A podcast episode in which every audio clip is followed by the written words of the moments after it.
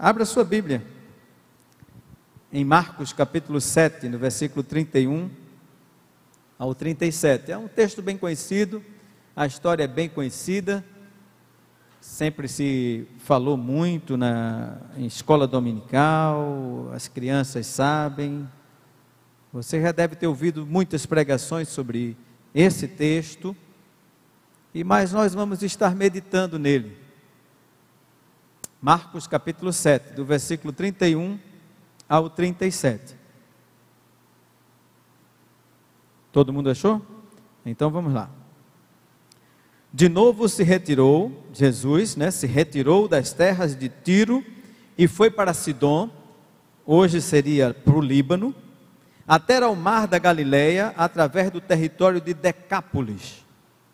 Então lhe trouxeram um surdo e gago, e lhe suplicaram que impusesse as mãos sobre ele.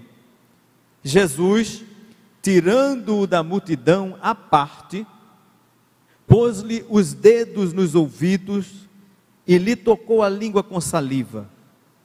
Depois, erguendo os olhos aos céus, suspirou e disse: Efatá, que quer dizer abre-te. Abriram-se-lhe os ouvidos e logo se lhe soltou o empecilho da língua e falava desembaraçadamente. Mas lhes ordenou que a ninguém o dissessem, contudo, quanto mais recomendava, tanto mais eles o divulgavam. Maravilhavam-se sobremaneira, dizendo: Tudo ele tem feito esplendidamente bem.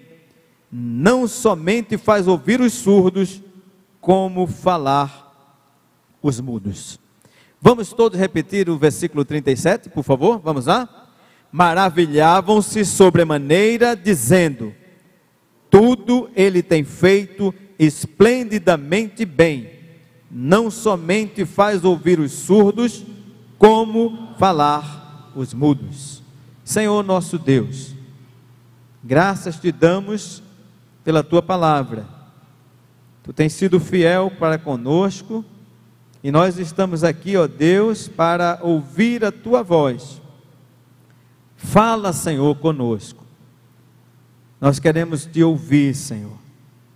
Que tu possas encontrar a necessidade que está nos nossos corações, possa ir, Senhor, ao encontro de almas sedentas, aflitas, Ó oh Deus, tu conheces todas as coisas e me conheces também. Sabes que eu não tenho capacidade de expor como deveria expor, se não for com a ajuda do teu Santo Espírito, a unção do teu Santo Espírito. Por isso, Senhor, por favor, fale conosco e nos ajude, em nome de Jesus. Amém. Meus irmãos, se você permanecer com a Bíblia aberta, vocês vão perceber que esse texto que nós acabamos de ler, ele tem uma conexão com o relato da mulher Ciro Fenícia, a história que vocês também já conhecem.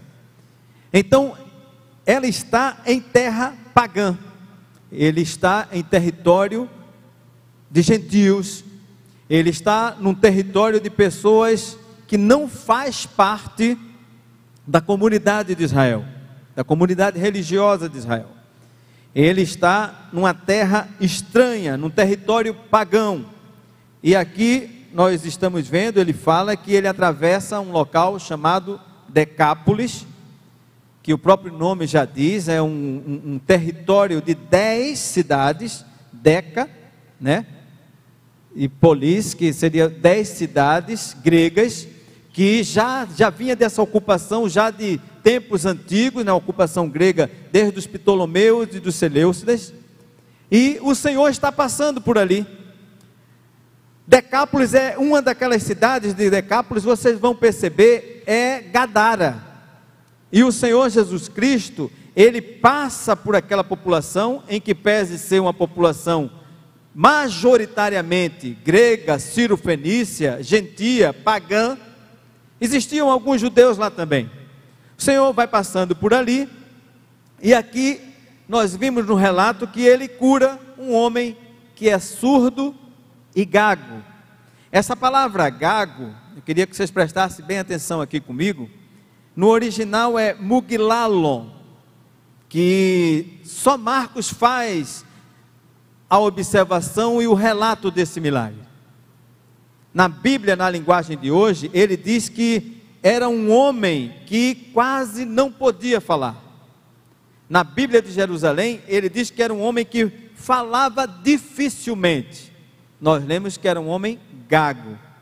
E a gente percebe que, se ele era gago, então a sua surdez não era algo congênita, de nascença.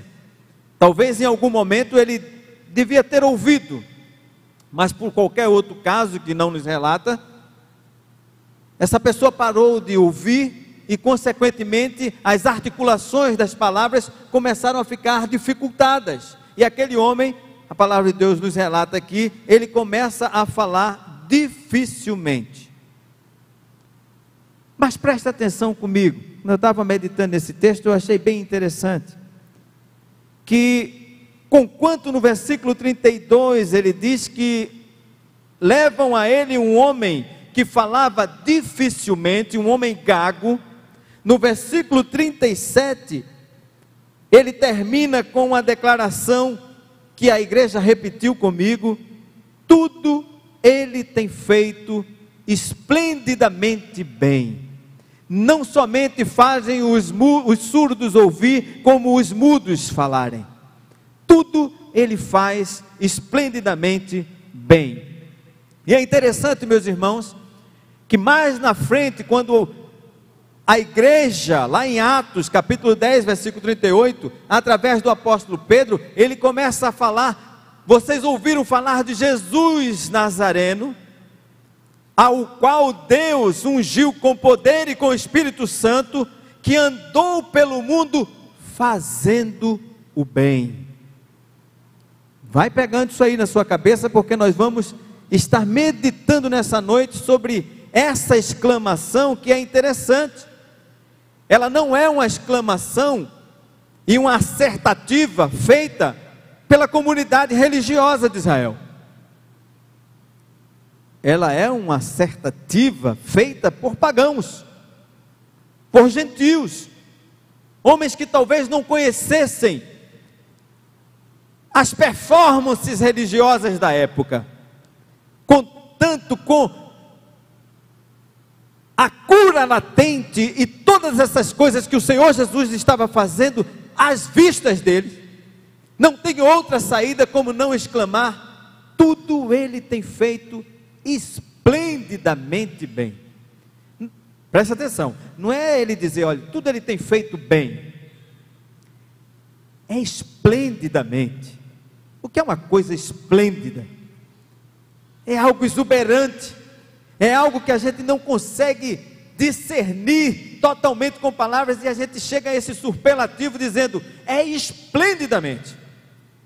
E são essas coisas que o Senhor Jesus faz.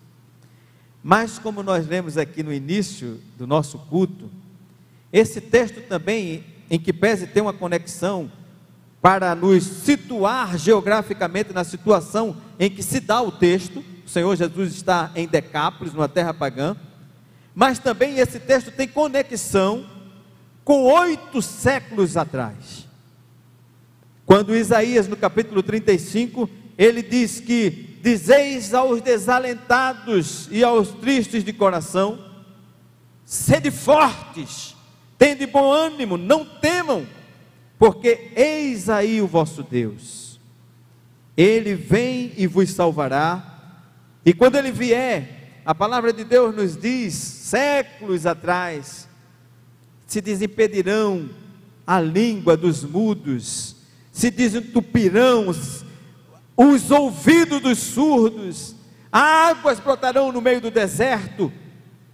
E agora, 800 anos depois, quase, Marcos, quando ele vai escrevendo e ele registra esse milagre, e é interessante que o Evangelho de Marcos, ele tem como escopo, como princípio assim fundamental de mostrar que Jesus era o Messias. E agora com toda essa conexão, ele faz questão de se remeter e dizer assim: olha, aquele a quem o profeta dizia que os ouvidos dos, dos mudos iriam se desimpedir e a língua dos mudos iriam se soltar, ele chegou. Este é o Messias, este é o esperado das nações. Ele chegou. E é interessante, meus amados irmãos, que esse Jesus, que aqui ele faz esse milagre que causa um esplendor e uma estupefação de todos os que estavam presentes, é interessante que não é somente nessa nessa situação que essa exclamação vem, e principalmente de pessoas gentias. Se vocês perceberem na crucificação, quando está tendo aquele diálogo entre os ladrões que estavam ao, lado do Senhor Jesus na cruz, percebam que um dos que estavam ali começa a blasfemar, e o outro ladrão, ele repreende aquele outro amigo dele e diz assim: Tu não, tu nem somente temes a Deus, estando nessa mesma condição, nós estamos aqui por causa do que nossos crimes merecem. Mas esse nenhum mal fez. No original, meus irmãos, preste atenção, olha aqui para mim. Ele quer dizer literalmente: Este Jesus não fez nada fora do lugar. Este Jesus não fez nada fora de situação, fora de tempo, tudo ele fez perfeito. Tudo ele fez perfeito. Nada do que o Senhor Jesus Cristo fez estava fora do lugar.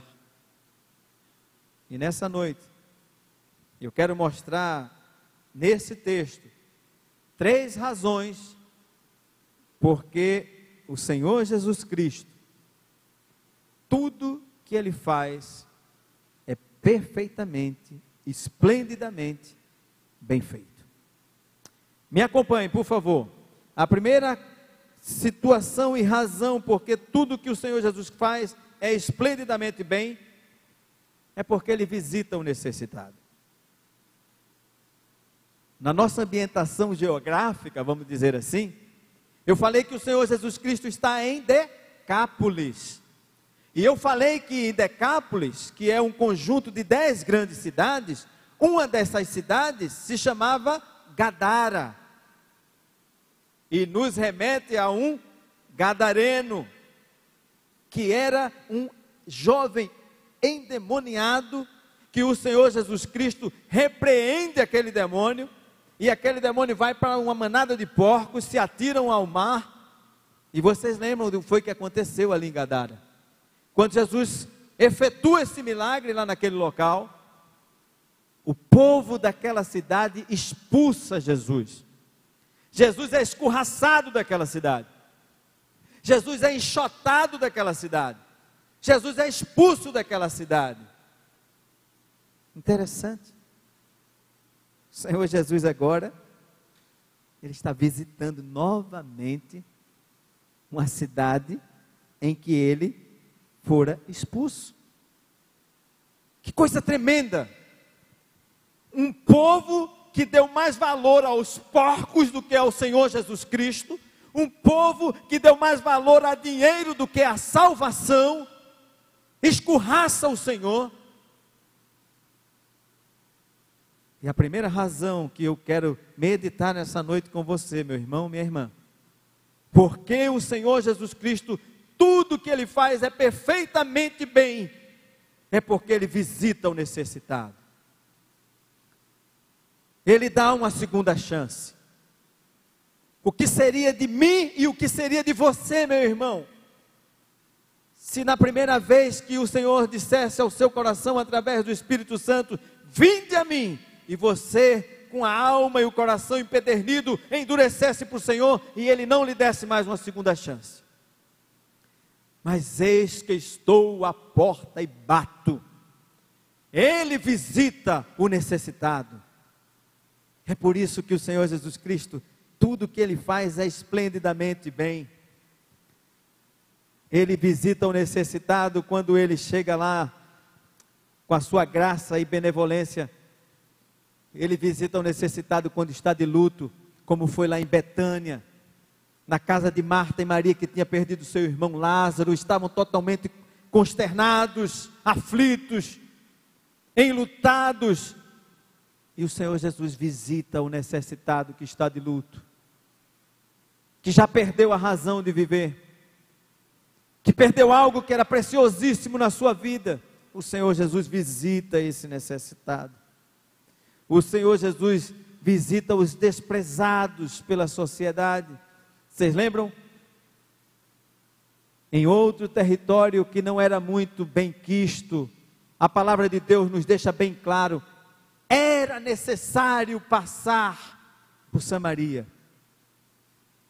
E ali ele entra na cidade de Sicar e tem um encontro com a mulher samaritana. Uma mulher que estava sedenta, procurando a água da vida. E tudo ele faz perfeitamente bem. Essa mulher, quando ela recebe aquele encontro com o Senhor, e ela sai correndo para todos os seus vizinhos e diz: Vinde e vede o homem que me falou toda a minha vida, não será esse o Cristo? Ou seja, vinde contemplar um homem que fez tudo perfeito. Eu tentei rebater, eu tentei me escusar, me esquivar, mas ele fez tudo muito bem. Ele me olhou e me amou, me olhou de jeito diferente. Ele não desiste de nós, ele visita o necessitado. A segunda razão porque ele faz tudo esplendidamente bem é porque ele não rejeita o necessitado.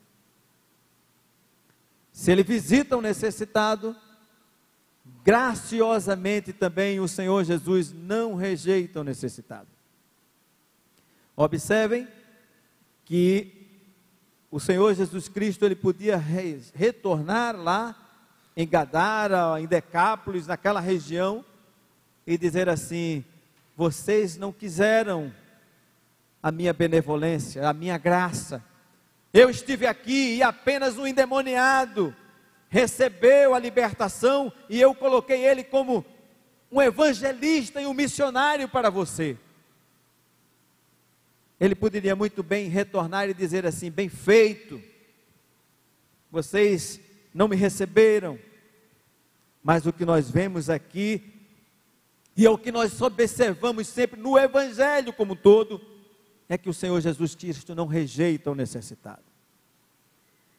Quando ele se encontrou com aquele jovem rico, a palavra de Deus fala que aquele jovem começou a desfilar todas aquelas virtudes diante do Senhor Jesus Cristo. E a palavra de Deus diz que ele olha para aquele jovem, o amou. O Senhor Jesus Cristo, ele sabe da sua necessidade nessa noite, meu irmão, minha irmã. E uma coisa que eu posso lhe falar e asseverar com toda certeza, porque a palavra de Deus nos autoriza a dizer isso para você nessa noite. O Senhor Jesus, Ele faz tudo esplendidamente, perfeitamente bem. E Ele estar aqui nessa noite, e Ele estar olhando para você, Ele quer resolver seu problema. E Ele olha para aquele jovem, ele ama. Ele não rejeita aquela pessoa que estava à margem da sociedade, era um publicano chamado Zaqueu.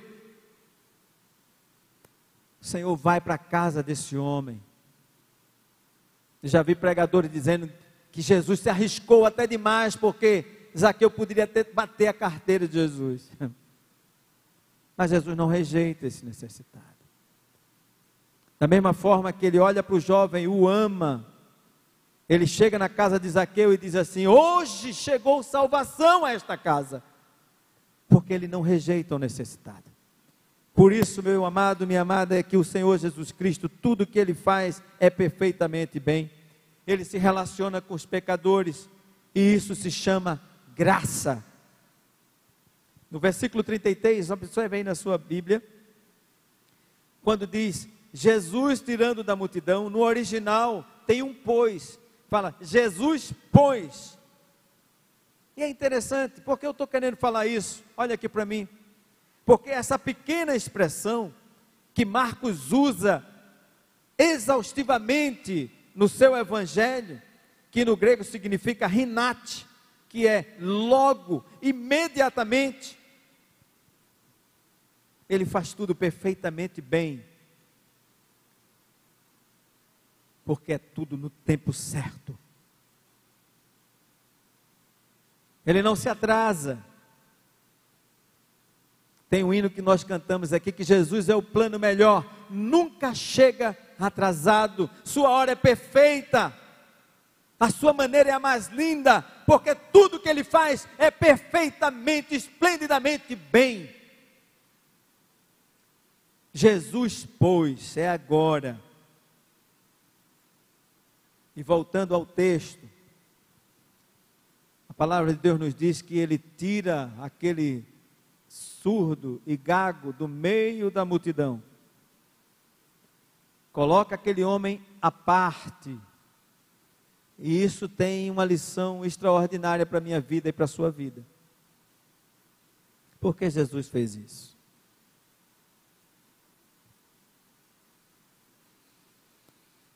O Senhor Jesus tratou aquele homem de forma pessoal, individual você que pensa que você é um CPF, é um número, né?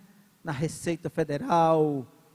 O Senhor Jesus, ele chega ao ponto de dizer que ele sabe o número de cabelo que tem na sua cabeça. Se o Deus que é esplendidamente perfeito e faz as coisas bem feitas, ele conhece as estrelas e chama cada uma pelo nome e nenhuma vem a faltar. Ele conhece a sua vida. Ele conhece a sua vida. Você talvez esteja aqui no meio dessa multidão. E tem gente que se sente bem quando está na massa. E já há muitos anos vem nessa situação, sendo levado. Mas o Senhor, Ele quer ter um encontro com você à parte. E quantos tiveram um encontro na solitude, na solidão no seu quarto, lendo a palavra, buscando o Senhor, e o Senhor esteve lá com você. O Senhor não lhe trata como mais um. Coisa extraordinária naquele milagre, quando aqueles homens começam a cobrar o imposto, e Pedro chega e diz: Mestre, eles estão cobrando imposto.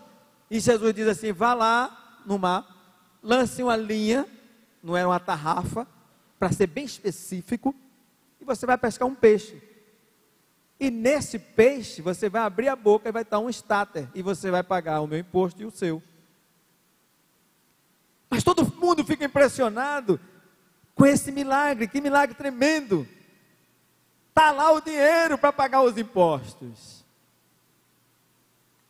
Mas ali no mar da Galileia, no meio de tantos e tantos peixes. O Deus do universo que vê tudo e faz todas as coisas perfeitamente bem. Ele viu que tinha um peixinho ali que estava com alguma coisa entravada na sua garganta. E desce uma linha e pesca exatamente aquele peixe, tira o que estava incomodando aquele ser que para você talvez seja insignificante, mas o Deus que faz tudo perfeitamente bem, no meio de tudo aquilo, ele sabe que aquele peixinho era meio curioso, viu alguma coisa brilhando, engoliu e depois estava engasgado. Ele lhe conhece. No meio da multidão, ele lhe coloca a parte e ele sabe quem você é. Glória a Deus. Esse é o Deus que faz todas as coisas perfeitamente bem. E em segundo lugar, lendo o texto, palavra de Deus diz que ele toca naquele moço. Ele coloca os dedos nos ouvidos dele. Pega saliva, toca na língua dele. Se tinha algum religioso olhando aquilo ali, aquilo ali foi o cúmulo. Primeiro que ele estava numa terra pagã. Se o pessoal passasse por perto, quando chegasse em casa, tinha que se purificar, banho de purificação, e o Senhor Jesus Cristo está lá dentro, e ainda toca no impuro, num pecador, num pagão. O Senhor toca. Meus irmãos, uma vez escutando uma pregação do pastor Hernandes, ele fala um negócio interessante que me marcou muito. Todas as vezes que Jesus toca em alguém, enquanto ele esteve na terra, essa pessoa precisava se sentir amada. Então o Senhor Jesus Cristo, ele não somente ele visita, não somente ele não rejeita, mas ele se compadece. E a palavra de Deus diz, continuando a narrativa, que ele ergue os olhos para os céus, suspira, e é interessante que esse termo no original, suspirar, é o mesmo termo que está lá em Romanos capítulo 8, versículo 34, que diz: Quem nos condenará? É Cristo Jesus quem morreu, ou antes quem ressuscitou dentre os mortos e está sentado à direita de Deus e também intercede por nós. E a palavra de Deus nos diz também que o Espírito Santo intercede por nós com gemidos inexprimíveis. Então, esse suspirou do Senhor Jesus é a mesma palavra que está lá em Romanos, dizendo: quem nos condenará? Porque Ele intercede por nós. Que coisa linda. É uma intercessão gemida, uma oração gemida. Sabe o que isso está querendo dizer, meu irmão, minha irmã? Olha aqui para mim, presta atenção. Ele está querendo dizer: a dor que você sente, eu sinto. A solidão que você sente, eu sinto. A ansiedade que você está tendo para 2020, eu sei. Lá em Hebreus capítulo 4, ele diz que nós não temos um sumo sacerdote que não se compadece de nós, nós temos sim um Deus que ele em tudo foi tentado, mas sem ser sem pecado. Ele conhece as nossas fraquezas, ele sabe que nós somos pó. A dor que você sente, o problema que lateja na sua alma, ah, o drama de sua vida, quando ele suspira, ele está dizendo assim: André, Maria, João, José, eu intercedo por você. Essa dor também é minha.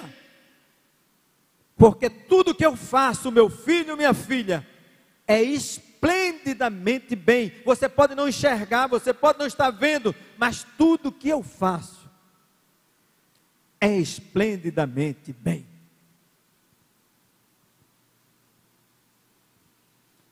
Tudo ele tem feito esplendidamente bem, porque ele visita o necessitado, ele não rejeita o necessitado. E em terceiro lugar, última parte, porque ele resolve o problema do necessitado, né? Já imaginou? O que é que adianta? Você visitar, não rejeitar, a pessoa vai dizer: ah, está muito bem, que bom que você me visitou, que bom que você se compadece de mim, que você se solidariza comigo, mas não resolveu meu problema. É aquela história, né? Olha, se não tiver dinheiro, vá no Banco Brasil. Se não conseguir no Banco Brasil, vá na Caixa Econômica. Se não conseguir na Caixa Econômica, volta aqui que eu lhe dou um abraço. Não resolve. Não resolve meu problema. O Senhor visita, Senhor se compadece, mas o Senhor resolve. Glória a Deus. Porque eu não preciso disso. Você me visitar, você se solidarizar, mas é mais um para saber que eu sou mudo, é mais um para saber das minhas angústias, é mais um para saber dos meus pecados, das minhas dores. E às vezes sair falando, mas não resolve nada. Mas Jesus resolve. Meus irmãos, prestem atenção aqui comigo. Olha o texto e veja como é que começa esse negócio. Ele diz que se apresenta um homem ao Senhor Jesus, que era gago, falava com dificuldade e não ouvia. Olha só. Como é que essa história termina? Abriram-se os ouvidos, falava desembaraçadamente. Eu não sei se vocês estão entendendo aqui, estão vendo. Entre o início e o fim dessa história está a presença de Jesus. Glória a Deus. Então tem uma diferença do homem com Cristo e do homem sem Cristo. Antes de Cristo, falava com dificuldade, não ouvia. Depois de Cristo, os ouvidos foram abertos, desimpedidos. A língua falava desembaraçadamente. Então parece que o início e o fim dessa história se não tiver o Senhor Jesus Cristo nesse meio, não adianta pular sete vezes a onda vestido de branco para que 2020 dê certo. E eu sei que tem um drone da IPG que voou ali na igreja na praia de Boa Viagem, viu muita gente aqui pulando. Não adianta, não adianta. A diferença entre o início e o fim dessa história é Cristo. E a palavra de Deus nos diz no versículo 34, acompanha aí, que quando ele acaba de dar um suspiro, no versículo 34, o Senhor Jesus ele exclama uma palavra que não é uma palavra mágica, mística, simplesmente é uma palavra abre-te na linguagem do Senhor Jesus na época, o aramaico. Efatá é uma ordem. Efatá, abre-te. Percebam, depois vocês vão ter como tarefa de casa, e vocês vão ler o livro de Marcos, vocês vão perceber que Marcos, ele vem relatando as ordens do Senhor Jesus Cristo diante dos problemas. Observem, ao vento ele diz: cala-te. Ao mar ele diz: aquieta-te. Ao espírito imundo, lá de Gadara, ele diz: saia desse homem. Ao ouvido e à língua impedidos, obstruídos desse homem, ele diz: Efatá, abre-te. Aí, e é interessante, percebam, o Senhor Jesus coloca os dedos nos ouvidos, toca na língua e manda o camarada abrir, falar. Como é que pode isso? Quando a criatura escuta o Criador, não tem como ficar da mesma forma. Não tem como ficar do mesmo jeito. E a palavra de Deus diz: abre-te. E é uma ordem, é uma ordem que está sendo dada por ninguém mais, ninguém menos do que o Senhor de toda a história. Aquele que tudo que ele fez, ele fez esplendidamente bem. Ele tem autoridade para dar essa ordem. E ele dá ordem para abrir, e abre-se o ventre. Aquela mulher que não consegue ter filho, a estéreo, ela vai ser uma feliz mãe de filhos. É isso que a palavra de Deus diz. Ao cego, ele diz: Veja. Ele abre os sepulcros. Ele abre os céus para dar vitória ao seu povo.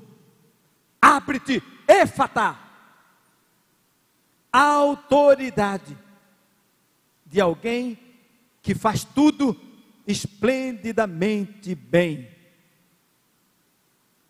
Ele abre os olhos dos cegos. Ele abre o coração, como abriu o coração de Lídia, aquela mulher que temia Deus lá em Tiatira, vendedora de púrpura, para entender a palavra de Deus.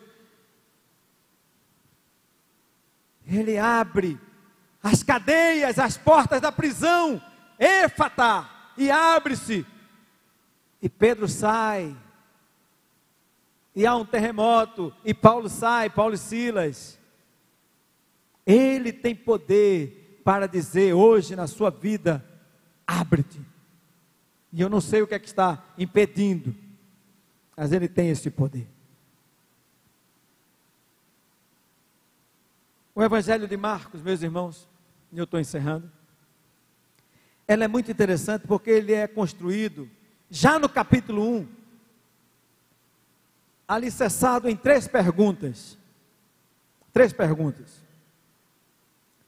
A primeira pergunta é: quem é este? A segunda, o que é isto? E a terceira, quem é ele? E assim Marcos vai, de forma magistral, que ele é um escritor assim genial, e ele vai caminhando, alicerçado nessas três perguntas que ele já inicia no capítulo 1, e ele vai dar a resposta já no final, no capítulo 15, versículo 39. E é interessante que é uma resposta dada por outro gentil Alejo, aleio, a parte da comunidade religiosa de Israel.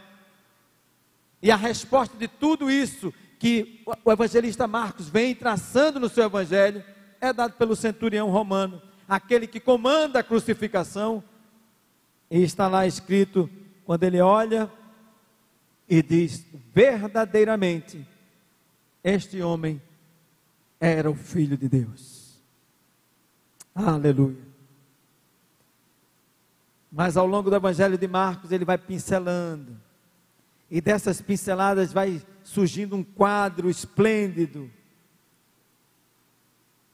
A resposta que ele faz nesse primeiro capítulo: quem é este? Quem é este? Quem é este? Ele dá aqui. Ele tem feito tudo muito bem. Aplicação e a gente vai fazer essa aplicação com esse homem do texto. Esse homem surdo, mudo, é um quadro visível e patente de um homem contemporâneo que não conhece o Senhor Jesus Cristo. Não consegue se comunicar, não consegue ouvir a palavra da verdade, não consegue entender porque, segundo os estudiosos, existem quatro tipos de surdez. Existe a surdez congênita, que é aquela que é de nascença, você nasce surdo. Existe a surdez, que é a surdez congênita, a surdez moral, que é aquela que a pessoa escuta, mas deliberadamente não quer escutar. Existe aquela surdez que ela é temporária, que é uma criança, quando ela não entende nada, mas com o tempo ela vai entender. Mas eu acho que a mais grave que a gente vê aqui é essa surdez moral. Alguém que deliberadamente não quer ouvir, não quer aprender e não quer se comunicar. E aqui eu vou me basear num texto escrito por um grande escritor, John, John Charles Ryan, e ele faz duas perguntas que se encaixam perfeitamente no texto que nós lemos. Presta atenção, porque eu já estou acabando. Ele pergunta: quem é surdo, espiritualmente falando? E ele começa a elencar algumas coisas.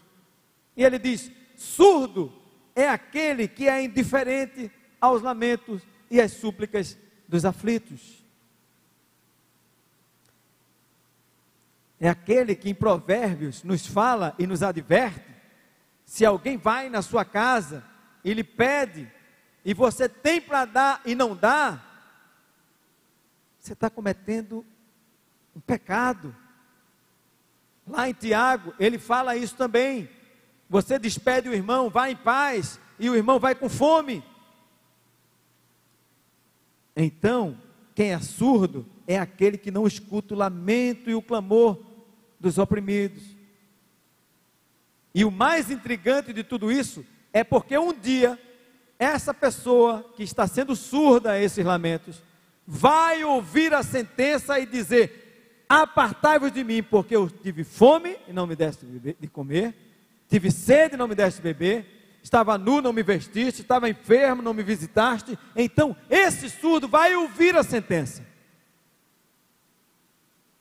Quem é surdo?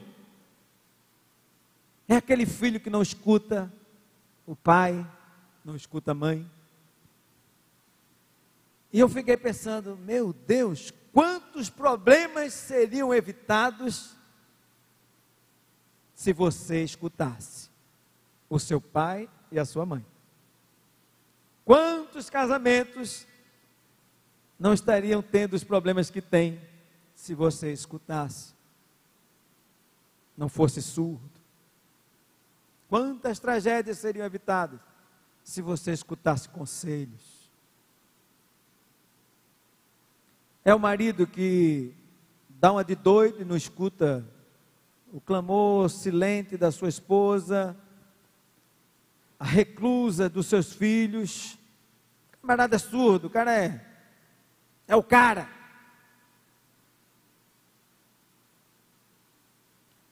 E o pior de tudo, é aquele que não quer ouvir a palavra de Deus. É aquele que não quer ouvir a palavra de Deus. E ele continua, e ele pergunta: quem é mudo? Quem é mudo? São os lábios que não oram. São os lábios que não se abrem para adorar a Deus. Espiritualmente falando, é mudo. Aqueles lábios que quando se abrem, só se abrem para murmurar para criticar, para blasfemar até. Espiritualmente é mudo. Segundo lugar, ele diz: quem é mudo? Ele responde: é aquele que não ensina. palavra de Deus, voltando para o filho, ele diz: ensina a criança no caminho em que deve andar. E o marido, ele diz que você foi colocado para torná-la pura, sua esposa, na purificação com água, a palavra, e você não tem feito isso, então você está sendo mudo, presta atenção.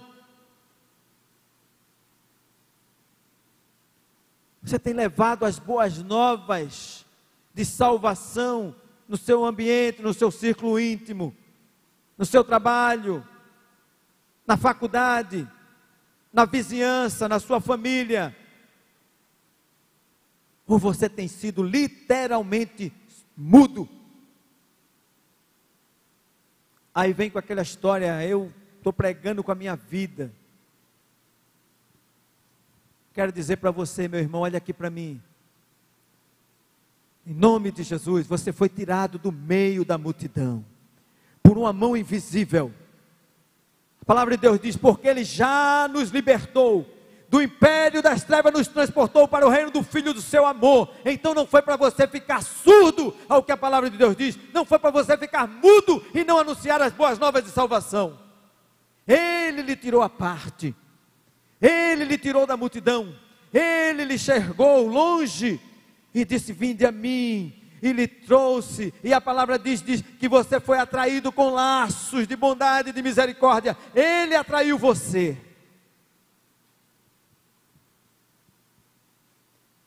Então, se eu posso lhe dar um exemplo,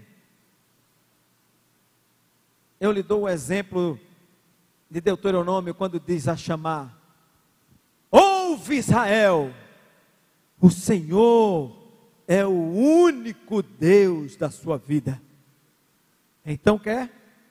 Ouve, Igreja Presbiteriana das Graças, o Senhor Deus é o seu único Deus para 2020, o Senhor Deus é o seu único Deus. E eu posso dar um exemplo de Ezequiel 37, quando o Espírito leva aquele profeta ao vale de ossos sequíssimos e diz assim: profetize, profetize. E o profeta diz: ossos secos, ouve a palavra de Deus. Então, meu irmão, minha irmã, você não é mudo. Salmo 40 diz que o Senhor tirou-lhe de um poço de lama, do tremedal de, de, de, de, charco, colocou seus pés sobre a rocha, lhe firmou os passos e lhe pôs nos lábios uma nova canção, um hino de louvor ao nosso Deus. E sabe o que é que acontece? Ou era para acontecer? Muitos verão essas coisas, temerão e confiarão no Senhor. Mas como ouvirão se você é mudo? Como você vai discernir caminho para 2020 se você não é, não escuta, é surdo para a palavra de Deus? Em nome de Jesus, 2020. Para quem entende que foi tirado do meio da multidão, teve os seus ouvidos desimpedidos e ouviu a boa nova de salvação, o Evangelho,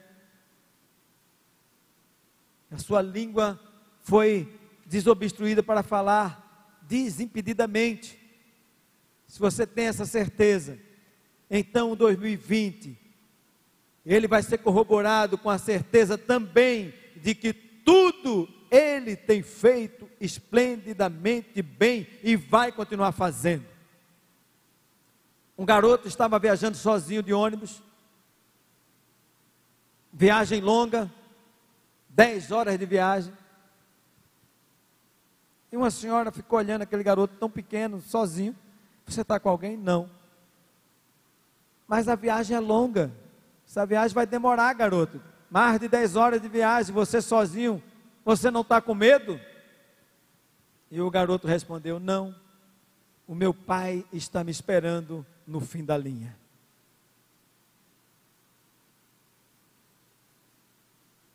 2020, viagem longa,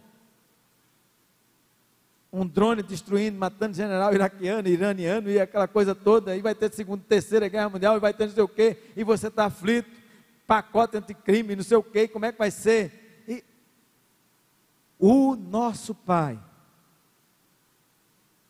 que faz tudo esplendidamente bem, Ele está nos aguardando no final da linha então vai ser tudo perfeitamente bem, porque todas as coisas cooperam para o bem daqueles que amam a Deus. Glória a Deus.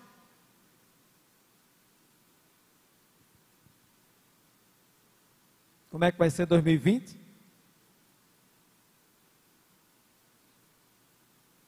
O meu pai está me esperando no final da linha. Como é que vai ser? Tudo esplendidamente bem.